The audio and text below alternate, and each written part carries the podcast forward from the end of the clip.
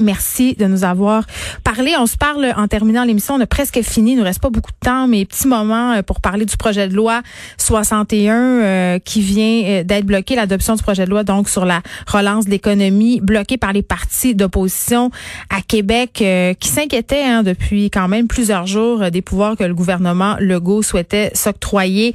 certains membres de l'opposition disaient même que la CAQ en profitait pour passer son programme très très rapidement que la CAQ euh, en profitait justement pour s'octroyer des pouvoirs extraordinaires et un peu bafouer la démocratie. Et hier encore, euh, M. Legault s'en défendait, disait, écoutez, la seule raison pour laquelle on a mis ce projet de loi-là en branle, quitte à revenir en arrière, à en rendre ça plus précis, c'est comme s'il avait voulu garder un flou artistique justement pour voir venir. Euh, il disait, ça serait dommage de perdre l'été. Donc là, ce que je comprends, c'est qu'on va le perdre l'été. Ça va attendre à septembre prochain. Le gouvernement Legault qui a déjà promis de revenir à la charge pour faire adopter la pièce législative très, très controversée. On se rappelle, on voulait obtenir plus de marge de manœuvre pour accorder des contrats, euh, aller plus vite. On parlait notamment euh, des CHSLD hier, donnait l'exemple, le premier ministre, pourquoi ça nous prend quatre ans.